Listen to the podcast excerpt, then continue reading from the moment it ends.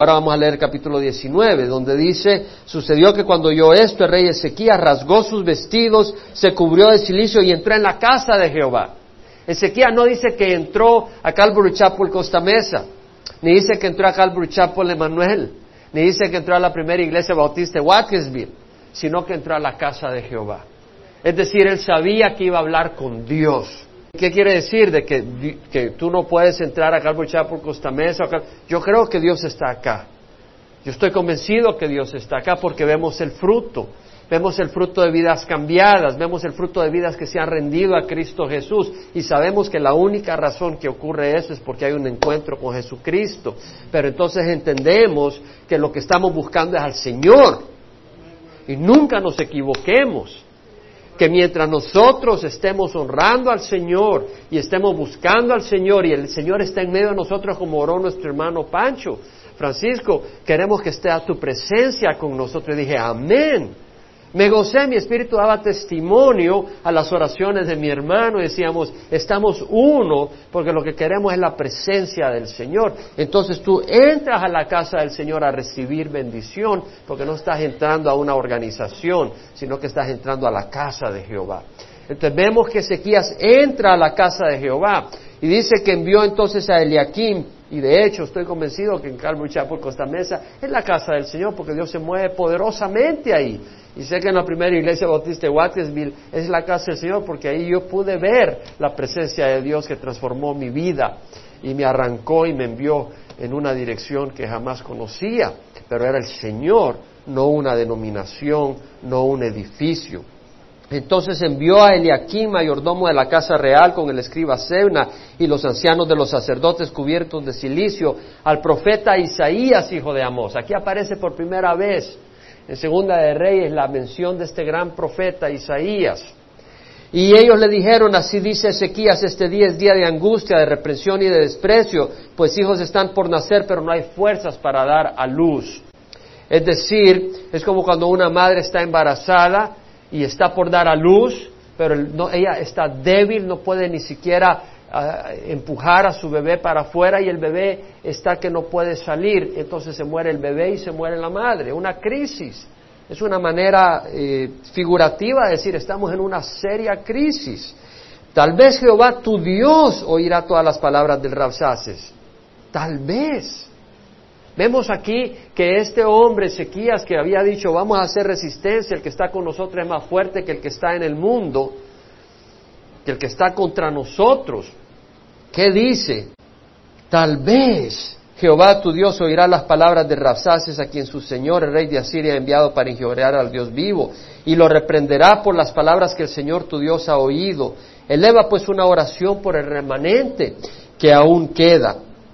Entonces vemos de que eh, Ezequías eh, está diciendo, Voy a confiar en Isaías como un intercesor por nosotros, porque él es un gran profeta, es un gran hombre de Dios. Voy a venir a Isaías a que él ore y tal vez Dios escuche estas palabras blasfemas del Rabsaces y el Tartán. Tal vez escucha Dios estas palabras donde dicen tu Dios no te va a poder liberar y entonces nos libere porque va a responder contra esta blasfemia. Entonces vemos la inquietud. Ahora, cuando llegaron los... Y aquí todo esto hay mucha enseñanza, por eso tenemos que correr, pero no quiero correr demasiado de manera que no lo disfrutemos. Cuando llegaron los siervos de rey Ezequías ante Isaías, éste les dijo, así diréis a vuestro Señor, así dice Jehová, no temas por las palabras que has oído con las que los criados de rey de Asiria me han blasfemado. No temas. Ese es el mensaje de Dios a través del profeta. Aquí pondré en él un espíritu, oirá un rumor y se volverá a su tierra y en su tierra lo haré caer a espada. Pondré un, espíritu de temor, le haré que escuche un rumor y a través de este rumor y con el espíritu de miedo que pondré sobre él, él se regresará y en su tierra él morirá a espada. Específicamente dice Dios cómo va a morir. Le da paz a su pueblo, le dice, no tengan miedo, tu enemigo no los va a destruir, tu enemigo no va a triunfar, tu enemigo va a salir huyendo y ahí va a ser ajusticiado cuando regrese. El Rapsaces volvió, entonces vemos ahora que mientras e-, Ezequías ha entrado al templo de Dios, mientras Ezequías y se humilla, mientras Ezequías envía a su mayordomo y a Sebna el escriba, a que hablen con Isaías, y Isaías oye de Dios el mensaje que le da a Ezequías. Mientras ocurre eso, vemos de que el Rabsase se regresa a donde está el rey Senaquerib. ¿Por qué se regresa? Porque se da cuenta que ya no está en Laquis, que está 25 millas al suroeste de Jerusalén, sino que se ha movido de Laquis a, Libna. Y dice, Rabsaces volvió y halló al rey de Asiria peleando contra Libna, pues había oído que el rey había partido de Laquis. Oyendo decir acerca de Tiraca, rey de Etiopía, he aquí he salido a pelear contra ti. Entonces envió de nuevo mensajero. Entonces, lo que pasa es de que el rey eh, de Asiria, Sennacherib, se dio cuenta que el rey de Etiopía, y Etiopía, mencionado acá como Etiopía, es la región que ahora realmente es parte de Egipto. Este rey venía a pelear contra Sennacherib. Entonces él consideró más estratégico moverse y luchar contra Libna. Entonces cuando el, el Rapsase se dio cuenta que Sennacherib ya no estaba en Laquis, él eh, se va hacia donde el rey, se regresa, confiere con él y se da cuenta de la situación de que había oído decir el rey a Tiraca, rey del rey Tiraca, rey de Etiopía, he aquí he salido a pelear contra ti. Entonces envió de nuevo mensajeros a Ezequías, es decir, el rey Sennacherib manda mensajeros de nuevo a Ezequías y el mensaje que le va a enviar es ¿Tú crees que porque viene el rey de Etiopía a pelear contra mí yo voy a salir corriendo? No, yo voy a, llevármelos a ustedes esclavos, yo los voy a destruir. No crean que porque pasa esta situación ustedes están fuera del anzuelo, eh, han escapado de mis garras. Por eso dice, así diréis a Ezequías, rey de Judá, no te engañe tu Dios en quien tú confías, diciendo Jerusalén no será entregada en manos del rey Asiria, He aquí tú has oído lo que los reyes de Asiria han hecho a todas las naciones, destruyéndolas por completo, y serás tú librado. ¿Acaso los libraron los dioses de las naciones que mis padres destruyeron, es decir, Gozán, Arán, Resef y a los hijos de Edén que estaban en Telázar? ¿Dónde está el rey de Hamat, el rey de Arfad, el rey de la ciudad de Seferbaim, de Ena y de Iba? Entonces vemos que está mandando eh, Sennacherib anuncio, mensaje a Ezequías diciendo, no crean que, no los voy a destruir. Ustedes no se van a escapar de mis garras. El enemigo vuelve a enfatizar el aspecto amenazante. ¿Y quién de nosotros no se ha sentido amenazado por situaciones en nuestras vidas y en situaciones desesperantes? Aquí podemos identificarnos.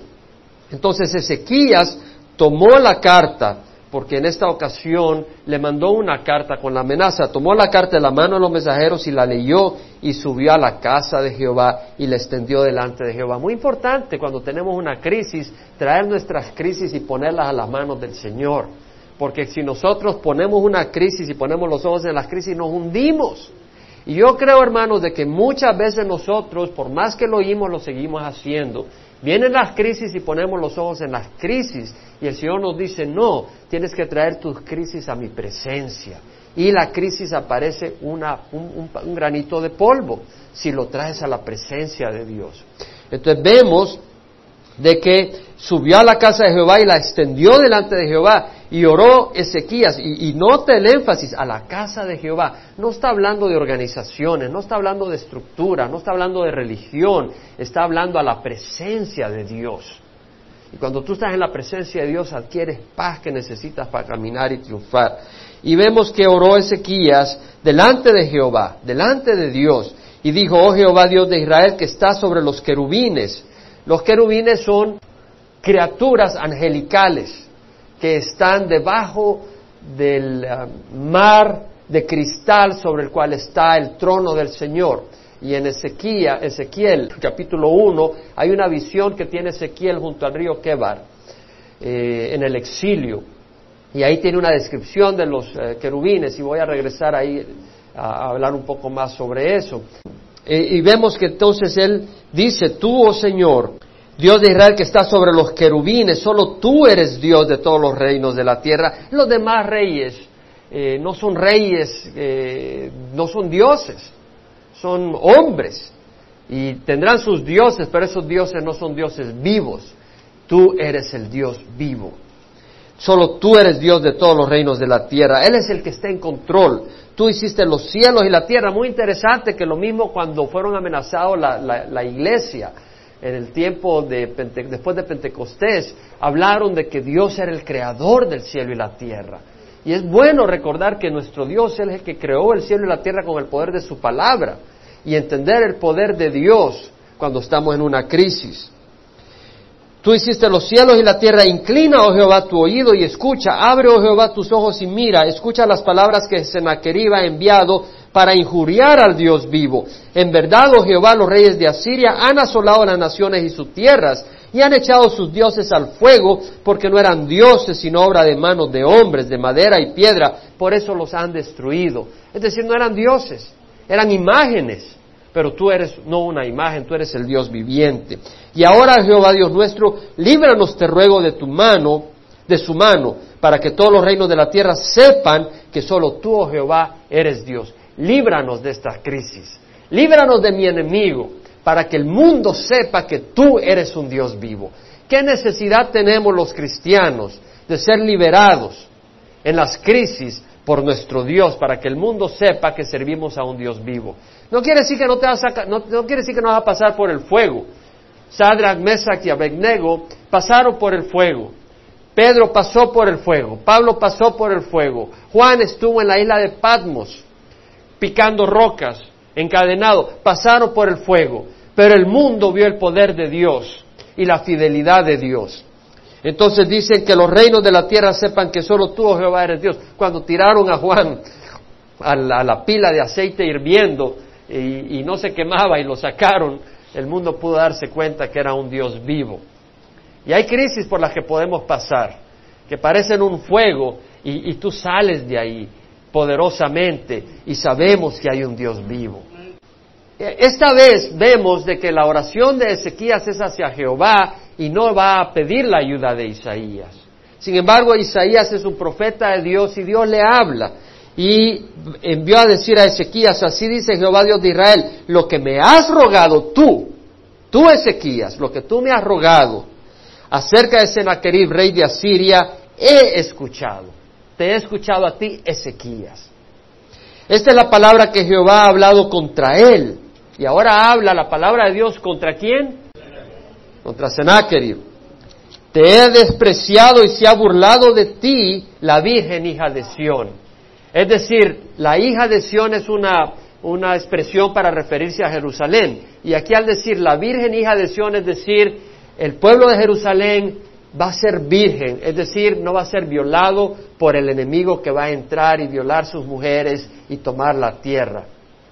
Por eso dice, la Virgen hija de Sión se burla de ti, ha movido la cabeza a tus espaldas como quien dice, este no es nada, la hija de Jerusalén. ¿A quién has injuriado y blasfemado? ¿Y contra quién has alzado la voz y levantado con altivez tus ojos contra el Santo de Israel? Es cosa seria cuando alguien levanta la mano contra Jesucristo. Es cosa seria cuando alguien levanta la mano contra el Espíritu Santo. Es cosa seria cuando alguien levanta la mano contra nuestro Dios viviente no es cosa liviana.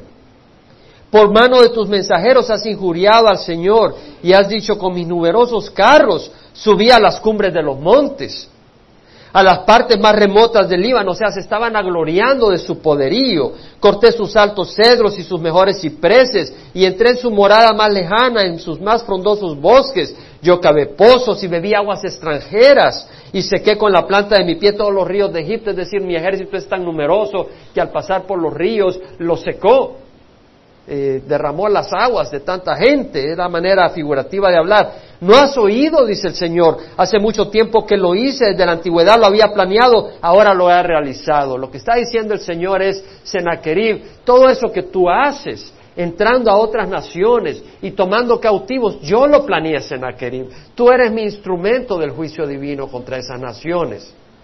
Vemos de que acá está hablando el Señor y vemos que usa a Siria para traer destrucción a Sefarbeim, para traer destrucción a Amat, al norte de Israel, más al norte, y a otras naciones.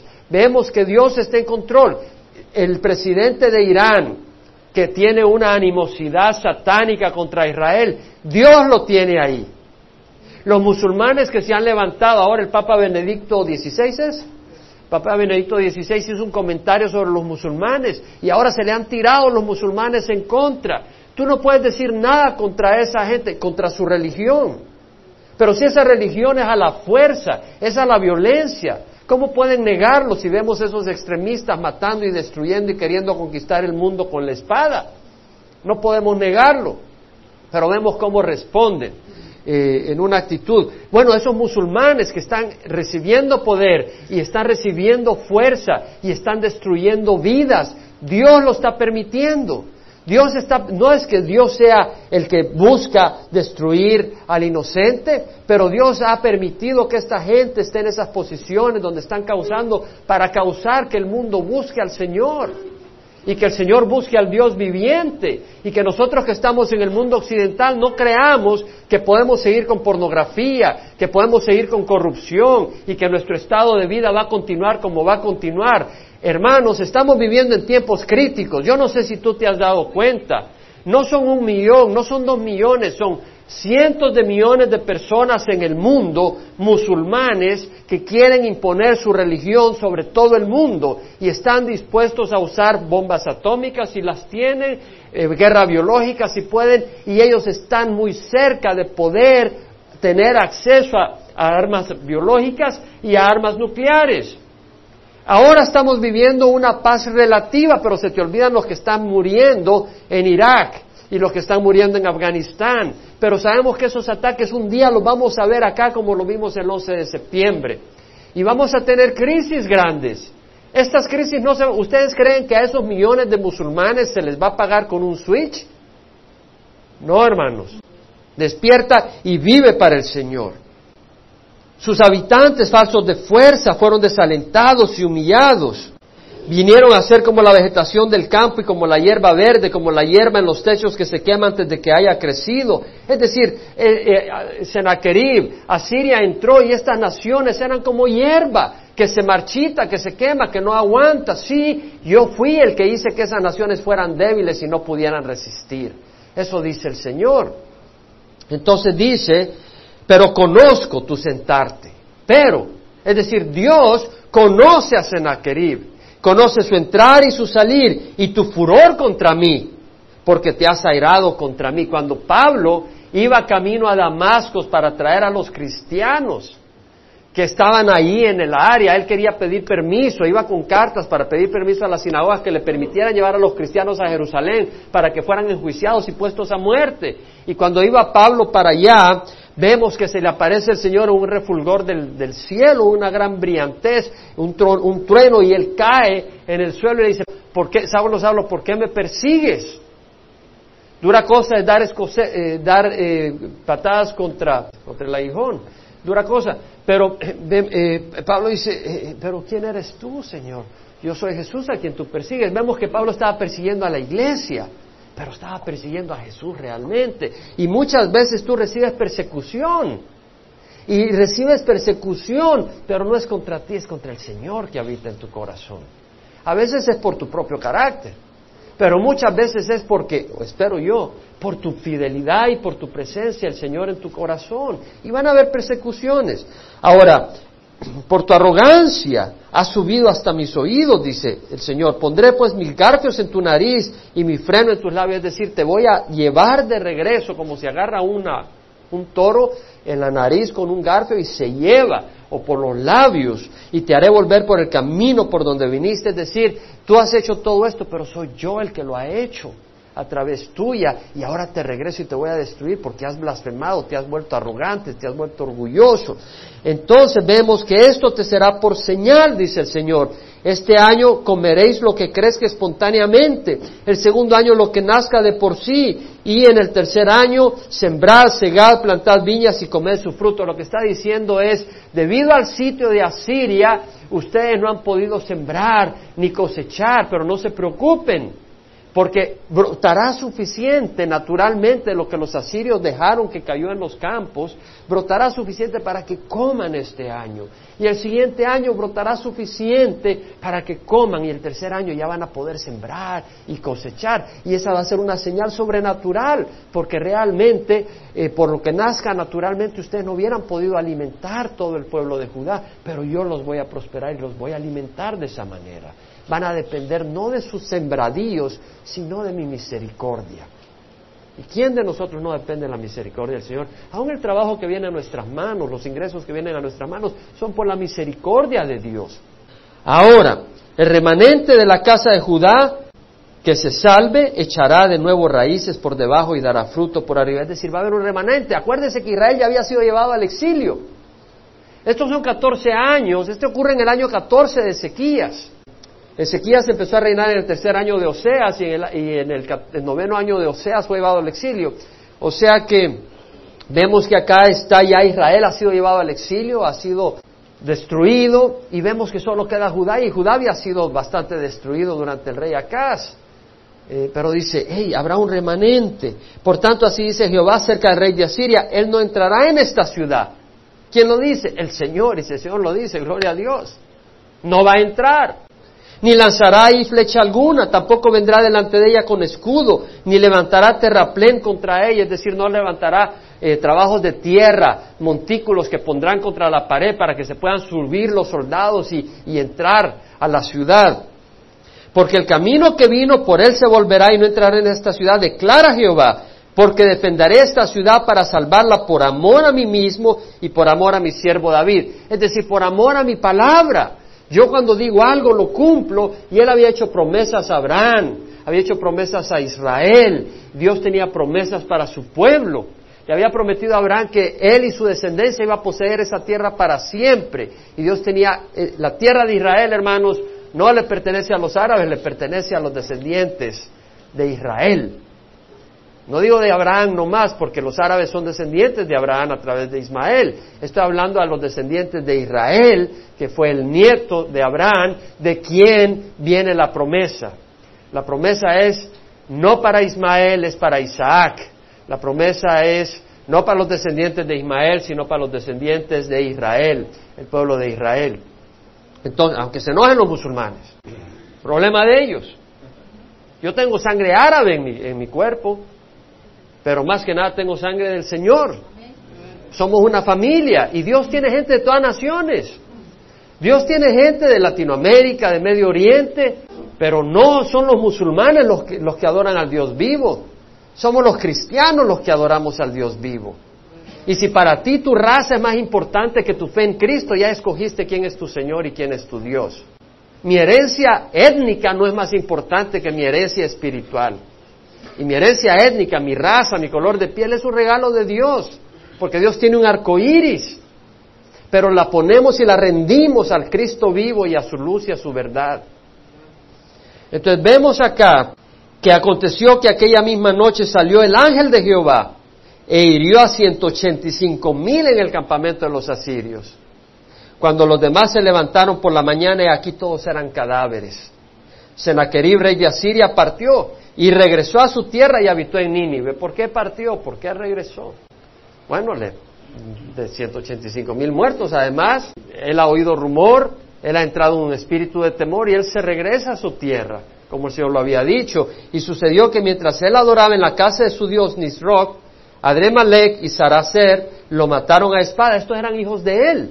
En segunda Crónicas dice de que sus hijos lo mataron. Y huyeron a la tierra de Ararat. Y su hijo Esardón Esarhadón reinó en su lugar. De hecho, hubo una guerra civil entre ellos, porque Esarhadón no era el mayor y aparentemente eh, quería que Esarhadón reinara y los otros, eh, tal vez por eso, mataron a su papá y hubo una guerra civil ahí. Pero vemos el poder de Dios. Amén. 185 mil en un abrir y cerrar de ojos murieron. Esta es la historia. Amén. Hermanos, Isaías era un profeta de experiencia. Senaquerí mandó a llamar a, Isaías. Si usted lee Isaías, el capítulo 1, el versículo 1, dice que él empezó a ministrar en los días de Usías, que era hijo de Amasías, no sé si se acuerdan, y después en los días de Jotam, que fue un rey que tenía 25 años cuando empezó a reinar, reinó 16 años, en los días de Acaz, que tenía 20 años cuando empezó a reinar reinó 16 años, y en los días de, en los días de Ezequías. Ahora póngase atención, cuando murió eh, Usías, fue en ese año que Isaías fue comisionado por Dios para ser profeta. Y tenemos los 16 años que reinó Jotam y 16 años que reinó Acaz y 14 años que transcurrieron durante el reinado de Ezequías cuando llegó esta crisis. 32 más 14 son 46 años. Ya llevaba 46 años como profeta Isaías. Y era un hombre de experiencia. Vemos que era Isaías era un profeta, profetazo, por decir así como decimos los hispanos. Y ya no estaba tan jovencito, si tenía 46 años de andar en la, en la cuadra, como decimos, póngale que empezó a los 20 años, tenía 66 a 70 años, no estaba jovencito, pero vemos que era un siervo de Dios y Ezequías lo busca. Pero hermanos, Ezequías está confiando en Isaías que lo va a sacar de esta, pero ¿quién era Isaías? Isaías era un hombre de labios inmundos que vivía entre un pueblo de labios inmundos. Isaías fue un profeta porque Dios tocó sus labios, porque tuvo una visión de Dios, tuvo una visión del trono de Dios. Si usted se va al capítulo 6 de Isaías, vemos cuando él tuvo esa visión del trono. Y él en esa visión vio el trono de Dios y dice que en el trono habían dos serafines, bueno, no dos, había serafines, que son eh, seres angelicales, y tenían seis alas, con dos se cubrían la cara porque estaban en la presencia del trono. Y con dos volaban y con dos se cubrían los pies y decían, Santo, Santo, Santo es el Señor Dios del universo. Y, glorifican al Señor. Y cuando ve Isaías la, la revelación de Dios, él dice, oh, estoy destruido, soy un hombre de labios inmundos. Ah, pero aquí nadie de nosotros ha tenido labios inmundos. Ustedes tienen labios de oro, de plata, hermanos. Nunca dicen nada. Dice, soy hombre de labios inmundos y habito en un pueblo con labios inmundos. Y viene uno de los serafines y agarra un carbón con sus tenazas y le toca los labios y le dice, has sido sanado, tu iniquidad ha sido quitada y has sido perdonado. ¡Wow! Es decir, él no era limpio de labios, Dios le limpió con el altar del fuego, con el fuego del altar. Y entonces dice el Señor, ¿a quién enviaré? ¿Quién irá por nosotros? Y Isaías dijo, heme aquí, envíame a mí. Entonces vemos que Isaías era un siervo como nosotros, pero que estuvo en la presencia de Dios y fue limpiado por el carbón del altar del trono. Y quiero decirte que nosotros podemos también ser limpios por la sangre de Jesucristo y poder decir al Señor, heme aquí, y saber que Dios nos va a oír. Sabemos que Isaías proclamaba palabra de Dios. ¿Cómo puedes proclamar palabra de Dios si no has ido a la presencia de Dios? Entonces Isaías estuvo en la presencia de Dios y fue lavado, fue limpiado por el altar y nosotros estamos en la presencia de Dios al venir a Cristo y somos lavados por la sangre de Cristo para ser sus embajadores si es que estamos disponibles. Y leemos en 2 Corintios esos versículos favoritos donde dice, porque Dios estaba en Cristo reconciliando al mundo consigo mismo, no tomando en cuenta a los hombres sus transgresiones, y nos ha dado a nosotros la palabra de la reconciliación. Qué hermoso mensaje que Dios nos dice que no está tomando en cuenta nuestras transgresiones. ¿Quién dice amén a eso? Hermano, yo no sé si a ti no te emociona. A mí me emociona saber que Dios dice que Él no está tomando en cuenta mis transgresiones. Eso no me da mi licencia para ir a hacer maldad. Eso me da mi humildad y agradecimiento y fortaleza para caminar con mi Dios, porque Él no está tomando en cuenta mis transgresiones. Porque mi voluntad es hacer su voluntad. Mi voluntad es servirle. Pero, ¿quiénes somos nosotros? Por eso Dios no toma en cuenta nuestras transgresiones. Porque Él te ha mandado a su Hijo para morir y limpiarte. Y ahora, como dice y ahora nos ha dado a nosotros la palabra de la reconciliación, una palabra de, de condenación, nos ha dado palabra de esperanza, de reconciliación. Y si tú lees ahí, dice, porque nosotros ahora somos embajadores de Cristo. Somos embajadores, dice Pablo, somos embajadores, así como Isaías fue un embajador hablando la palabra, eh, nosotros somos embajadores de Cristo. Y como si Dios rogara por medio de nosotros, os rogamos reconciliados con Dios, dice Pablo, y nosotros tenemos ese, ese, ese, ese mensaje de reconciliación con los que nos rodean. ¿A quién de nosotros el sábado qué estuvieron haciendo? Fueron embajadores de esta congregación, embajadores de Cristo, a decirle a las personas, reconcíliense con Dios. No a decirles, te van a ir al infierno. Pero si no sabes que hay un infierno, dile, bueno, mira, no te vayas al infierno, vete al, reino de los cielos. Entonces vemos ese mensaje de reconciliación, porque aquel que, nos, aquel que no conoció pecado lo hizo pecado para que nosotros fuéramos hechos justicia de Dios en Cristo. No se olvide esos versículos. Jesús en la cruz fue hecho pecado y murió por nosotros, recibiendo el juicio divino por el pecado de la humanidad. Jesús fue considerado pecado en la cruz. Jesús recibió nuestro pecado para que los que recibimos a Cristo recibamos la justicia de Dios. Por tanto, Él que no conoció pecado fue hecho pecado para que nosotros fuéramos hechos justicia de Dios en Cristo. ¿Quién dice amén a eso? Saber que somos justos ante Dios. Sabemos que cuando Dios nos ve, no ve nuestros pecados, ve la justicia de Jesucristo. Yo creo que es motivo de celebración. Yo creo que es motivo de gozo y de ánimo. Y tenemos entonces, hermanos, siendo embajadores y estamos disponibles para hacer la obra de Dios, para servir, recordemos de que si somos embajadores, recibimos instrucción del rey. Porque si solo haces lo que a ti te da la gana, eso no es ser un embajador. Eso es ser el, llanero solitario. Dice la palabra del Señor que por gracia sois salvos por medio de la fe, esta no de vosotros es un don de Dios, no por obras para que nadie se gloríe, porque somos hechura suya, creados en Cristo Jesús para hacer buenas obras, las cuales Dios preparó de antemano para que anduviéramos en ella. Dios ha preparado obras a las cuales nos envía como sus mensajeros. Esas obras no solo son decir, no solo es hacer, es vivir la vida de Jesucristo. Es decir, que Cristo viva en nosotros. Muchas veces somos embajadores por lo que decimos. Muchas veces somos embajadores por lo que no decimos. Está en una reunión y hay una inmoralidad y están hablando tontería y media y tú te quedas callado. Eres embajador de Cristo. Muchas veces eres embajador por la vida de Cristo a través tuya. Somos embajadores. El Señor Jesucristo dijo, vosotros sois la luz del mundo, una ciudad situada sobre un monte no se puede ocultar ni se siente una lámpara y se pone debajo de un almud, sino sobre el candelero para que iluminen los que están en la casa. Así brille vuestras obras delante de los hombres, para que vean vuestras buenas acciones y glorifiquen a vuestro Padre. Que está diciendo que dejemos que luz, Jesús, que es luz, brille a través nuestra, para que la gente diga gloria a Dios. A Dios, no gloria a ti, gloria a Dios y glorifiquen al Señor. Jesús le dijo a los discípulos el domingo que se les apareció el domingo de resurrección, pasa a vosotros, como el Padre me ha enviado, así yo os envío. Y sopló y les dio el Espíritu Santo. Entonces Dios nos envía a nosotros. Entonces, hermanos, Isaías fue enviado por el Señor. Y nosotros somos enviados por el Señor.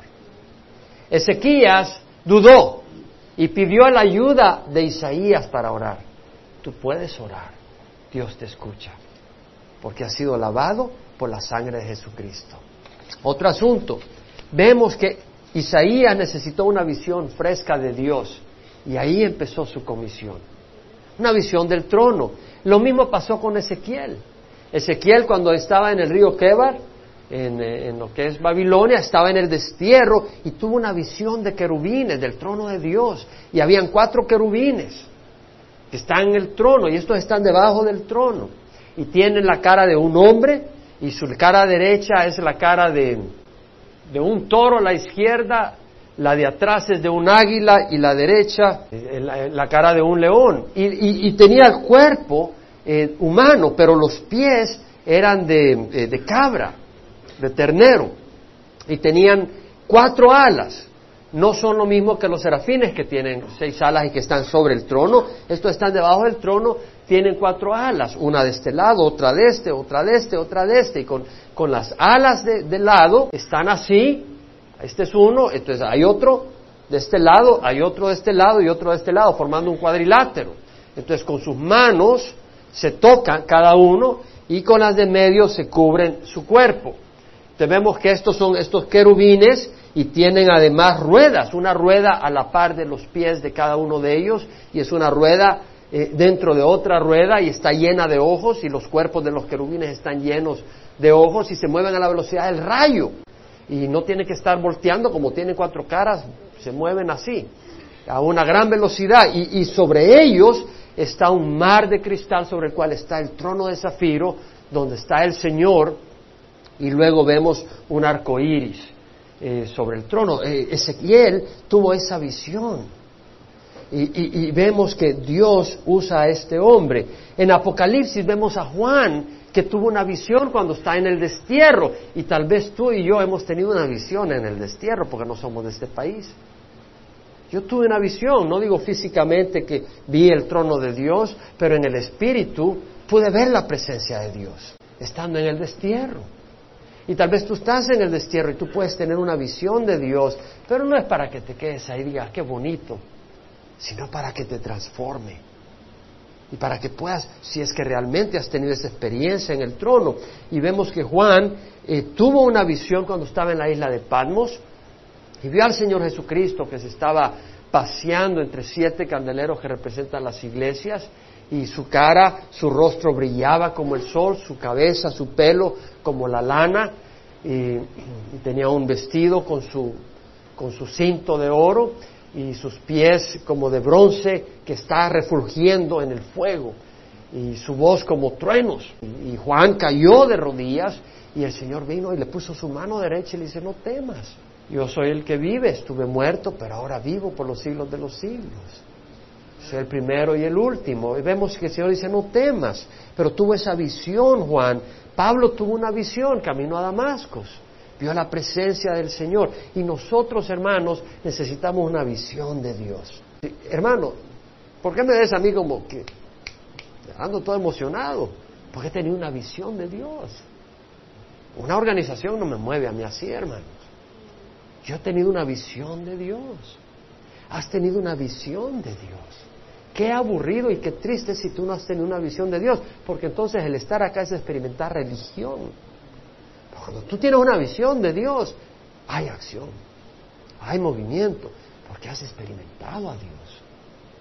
Y te voy a invitar a que tengas una visión del Señor al final, si no la has tenido, una visión de Dios. En, en Hebreos, capítulo 10, dice que el cristiano puede entrar al trono Podemos entrar. Dios nos invita al trono, una visión de Dios. Capítulo 10, versículo 19 dice, Hermanos, puesto que tenemos confianza para entrar al lugar santísimo por la sangre de Jesús, por la sangre de Jesús podemos entrar al trono celestial por un camino nuevo y vivo que Él inauguró para nosotros por medio del velo, es decir, su carne. En el lugar santísimo en el templo, tú, el sumo sacerdote, era el único que podía entrar una vez al año a través de sacrificio, derramamiento de sangre, y cuando entraba lo hacía a través del velo. Pero ahora dice, en vez de este velo, ahora es la carne de Jesús. Es por su sangre que tú pasas y entras al lugar santísimo, a la presencia de Dios. Y el Señor dice, entremos puesto que tenemos un gran sacerdote sobre la casa de Dios, no por tu propia justicia. Acerquémonos, dice, con corazón sincero. Eso sí, si tú no vienes con corazón sincero, no te van a dejar entrar. Entra con corazón sincero, en plena certidumbre de fe, teniendo nuestro corazón purificado de mala conciencia y nuestro cuerpo lavado con agua pura mantengamos firme la profesión de nuestra esperanza sin vacilar, porque fiel es el que prometió. Es decir, entremos al trono, entremos a la presencia de Dios sin vacilar. Dios es fiel, entremos al trono de Dios a recibir paz, como hizo Ezequías, a recibir fortaleza, a recibir victoria contra nuestro enemigo. En, Hebreos 4 dice, teniendo pues un gran sumo sacerdote que se trascendió a los cielos, Jesús el Hijo de Dios, retengamos nuestra fe. Porque no tenemos un sumo sacerdote que no pueda compadecerse de nuestras debilidades, sino uno que ha sido tentado en todo como nosotros, pero sin pecado. Acerquémonos pues con confianza al trono de gracia para que recibamos ayuda y recibamos gracia, la gracia oportuna. ¿Qué está diciendo? Entremos al trono de gracia. Podemos entrar al trono de Dios. Podemos estar, se ha abierto un camino al trono de Dios que es la, sangre de Jesucristo. Todos nosotros podemos entrar al trono de Dios y, la prueba si has entrado o no es si tu vida está energizada o no está energizada. Si has estado en el trono de Dios, no puedes estar como una papa sin sal. Entras al trono de Dios, poderosísimo. Ahora, el otro punto que quiero hacerte es que Dios escuchó a Ezequías. Dios escuchó a Ezequías, hermano. La voluntad de Dios era que su pueblo derrotara al enemigo. Por eso le escuchó a Ezequías y derrotó al enemigo. La voluntad de Dios es que su pueblo no fuera cautivo. Y Dios escuchó a Ezequías y el pueblo no fue cautivo. La voluntad de Dios es que Dios mostrara su poder y la fidelidad de Dios a través de su pueblo. Y Dios lo hizo. Ahora yo quiero que tomes esas promesas para ti mismo. La voluntad de Dios no es que tú salgas huyendo pero que experimentes victoria contra tus enemigos. Esa es la voluntad de Dios. El que salga huyendo sea tu enemigo y que tú derrotes a tus enemigos. Esa es la voluntad de Dios. ¿Quién dice amén? El Señor dice, todo el que es nacido de Dios vence al mundo. Y esta es la victoria que ha vencido al mundo nuestra fe. No dice todo el que es nacido, algunos que han nacido de Dios, después de ir al seminario siete años, puede que puedan vencer al mundo. No dice. Todo el que es nacido de Dios vence al mundo. Y esta es la victoria que ha vencido al mundo nuestra fe. Esa es una promesa de Dios. Hermano, no puedes andar cabizbajo y meditabundo. Dios nos ha dado victoria. Todo el que es nacido de Dios vence al mundo. Y esta es la victoria que ha vencido al mundo nuestra fe. El mundo, las tentaciones.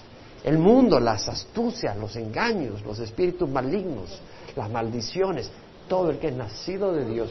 ¿Cómo nace de Dios? En Pedro leemos, porque habéis nacido no de simiente, de semiente corruptible, sino de semilla incorruptible, la palabra de Dios que vive y permanece. Aquí recibieron la semana pasada algunos a Cristo Jesús. ¿A través de qué? A través de su palabra. Y esa palabra produce un nuevo nacimiento.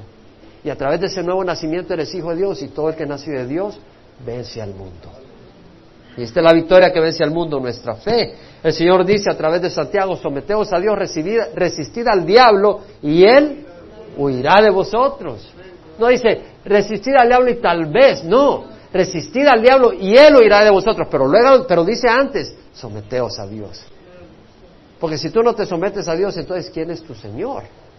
Someteos a Dios. Ahora tú lo puedes hacer porque dice Dios, todo lo puedo en Cristo que me fortalece. Entonces tú tienes el poder de Dios para decirle no al pecado.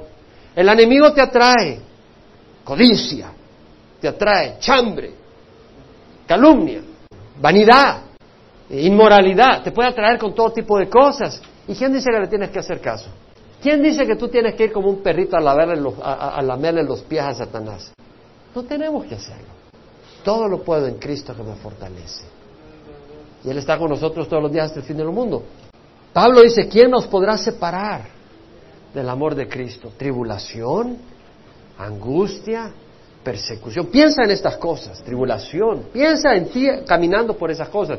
Tribulación, angustia, persecución, desnudez, hambre, peligro, la espada, tal como está escrito, por causa tuya somos puestos a muerte. Todo el día somos como ovejas destinadas al matadero, pero en todas estas cosas somos más que vencedores por medio de Cristo que nos amó. Entonces vemos que somos vencedores. No es que mira las circunstancias, no es que mira lo que pasó, mira aquello, mira allá. Cabeza dura. Somos vencedores por medio de aquel que nos amó. Claro que si andas en malas andadas, dice el Señor, en arrepentimiento y en reposo, seréis salvos. En quietud y en confianza está vuestro poder. Entonces, ¿Dios quiere que tengamos victoria sobre nuestro enemigo o no? Entonces, no andes derrotado. Otra cosa que quiero mencionarte, Dios no quiere que seas cautivo, ¿cierto? No quiere que seas cautivo. A los judíos que habían creído en Él, Dios no quiere que seas cautivo del pecado. A los judíos que habían creído en él, le dijo, si ustedes permanecen en mi palabra, entonces son mis discípulos y conocerán la verdad y la verdad los hará libres. Es decir, si permanecen en mi palabra, entonces son mis discípulos. No se andan saltando y gritan. No, si permanecen en mi palabra, entonces son mis discípulos y conocerán la verdad. Y la verdad los hará libres. ¿Cómo? Somos descendientes de Abraham, hemos sido esclavos de nadie. ¿Cómo nos dice seremos libres? Le dijeron, habían sido esclavos en, Egipto 400 años. Entonces le dijo, todo el que comete pecado es esclavo del pecado. Y el esclavo no queda en casa para siempre, pero el hijo permanece para siempre. Si el hijo se hace libre, seréis verdaderamente ¿Qué está diciendo? Que si somos hijos de Él, somos libres del pecado. No tenemos que arrodillarnos al pecado. En Gálatas Pablo dice, vosotros hermanos a libertad fuiste llamados, solo que no uséis vuestra libertad como pretexto para la maldad, para la carne, sino en amor servíos unos a otros. ¿Qué nos está diciendo? Que hemos sido llamados a libertad. El cristiano es libre, Dios no quiere que estés encadenado del pecado. Dios nos ha dado el poder. De hecho, este era un versículo que siempre eh, recitaba eh, el hermano Robertson McQuilkin en la escuela bíblica, en, la mañanita que teníamos la clase con él. Cantábamos esto, el pecado no tendrá dominio sobre mí. Y lo dice Romanos 6:14, el pecado no tendrá dominio sobre vosotros porque no está bajo la ley, sino bajo la gracia. Es decir, si estuviéramos bajo la ley, la ley que dice no robe, no codicies, lo único que te produce es, oh, de veras que tengo deseos de codiciar, de veras que tengo deseos de robar, ni lo había pensado y ahora que me lo mencionas, pues sí le quiero robar a fulanito. La ley no nos libra del pecado, pero la gracia. Es por la gracia, la sangre de Jesús en la cruz, que recibimos al Espíritu Santo. Y entonces tenemos el poder para no ser esclavos del pecado. Entonces, hermanos, si tú caes, levántate porque Dios te da el poder para levantarte. No tienes por qué seguir revolcándote en el fango. En 1 Juan 4:4 dice Juan, hijos míos, vosotros sois de Dios y los habéis vencido, porque mayor es el que está en vosotros que el que está en el mundo. Y terminando, es su voluntad que los cristianos experimentemos el poder de Dios y vea al mundo el poder de Dios. Es la voluntad de Dios. Romanos 8 dice, 31-32, aquel que no eximió ni a su propio Hijo, sino que lo entregó por todos nosotros, ¿cómo no nos concederá junto con Él todas las cosas? Dios promete todo lo que necesitamos para hacer su voluntad. Todo. Necesitas pan, Él te va a proveer. Necesitas un techo, te va a proveer. Ahora, si tú insistes en estar en Arizona cuando el Señor te quiere en otro lado, no te quejes que Dios te es infiel. Eres tú el que eres duro de oído para oír la voz del Señor. Pero Dios va a proveer y nos va a dar poder. Y nos ha dado poder, dicen hechos, recibiréis poder cuando el Espíritu Santo venga sobre vosotros y me seréis testigos. Jerusalén, Judea, Samaria, hasta los fines del mundo. Hermanos, Dios nos ha prometido poder. Todo lo que tienes que hacer es pedir su Espíritu Santo. El Salmo 121 dice, levantaré mis ojos a los montes. ¿Por qué? Porque los montes son un símbolo de majestuosidad, del poder de Dios y representan al Señor mismo. Como Jerusalén es rodeada por los montes, así el Señor rodea a sus siervos de ahora y para siempre, como los montes rodean a Jerusalén, así Dios rodea a su pueblo. Los montes un símbolo del Señor. Alzaré mis ojos a los montes. ¿Y qué dice el salmista? ¿De dónde vendrá mi socorro? Mi socorro viene de Jehová, que hizo los cielos y la tierra. Él no permitirá que tu pie resbale ni se adormecerá el que te guarda. Dios te guarda. No se adormecerá ni dormirá el que guarda a Israel. Hermanos, Dios guarda a Israel. 2600 años después que fueron al exilio por Babilonia, ahí está la nación de Israel. Dios la guarda. Dios guarda a Israel. Con todos los enemigos que tiene alrededor, porque no han sido llevados al exilio ahorita, porque Dios los trajo de regreso. Dios guarda a Israel. Dice, Él mismo te guarda a ti. Damos gracias por tu palabra, Señor. Damos gracias por tus promesas. Ya es tiempo, hermanos, que tú y yo caminemos confiando en Dios. Ya es tiempo que creamos a Dios. Oh, vendrán crisis. La victoria no es estar libre de crisis, es mostrar el poder de Dios en las crisis. La victoria no es que vengan crisis, que no vengan, es en la crisis caminar en la voluntad de Dios cuando el mundo caminaría en pecado. La victoria es tuya. Te hago una pregunta. ¿Has nacido de nuevo? Porque todo el que ha nacido de Dios vence al mundo. Esta es la victoria que ha vencido al mundo nuestra fe. Tal vez tú dices, yo quiero vivir en victoria. Y tal vez como aquella persona que dijo, Señor, dame fe. Cuando Jesús bajó del monte de la transfiguración, había un gran tumulto y un padre había querido que los discípulos exorcizaran a su hijito y no pudieron. Y pues se tiraba al fuego, se tiraba al agua por el demonio. Y el Señor viene para sanarlo y le dice, Señor, si puedes, quítale. Y se dice, ¿cómo que si puedes? Todo es posible para el que cree. Tal vez tú dices, como dijo él, yo creo, Señor, ayúdame a creer. Ahí en tu crisis, tú dices, yo quiero creer, ayúdame a creer. Caminemos en victoria. Dios nos ama. No tenemos razón de andar en derrota. Dios nos ama. Padre, te damos gracias por tu palabra. Ruego que derrames tu Santo Espíritu y que este pueblo santo camine en santidad. Que este pueblo santo camine en victoria y sea libre. Todo el que nació de Dios vence al mundo y esta es la victoria que ha vencido al mundo, nuestra fe. Cree en el Señor Jesús y serás salvo. Cree, clama el nombre de Dios. Todo el que viene a Él, ninguno será avergonzado, dice la palabra. Padre, te damos gracias, has visto las manos levantadas. En nombre de Jesucristo, derrama tu Santo Espíritu. Ellos claman en el nombre del Señor para que tú les liberes. Como dice tu palabra, todo el que viene a Él, ninguno será avergonzado. Todo el que cree en Él no será avergonzado. Y todo el que invoque el nombre del Señor será salvo. Dios no ha desechado a su pueblo. Hoy es el día de salvación. Padre, derrama tu espíritu. Recibe liberación por fe. Y gracias, Señor, por tu poder. Gracias por tu amor. La clave es Jesucristo.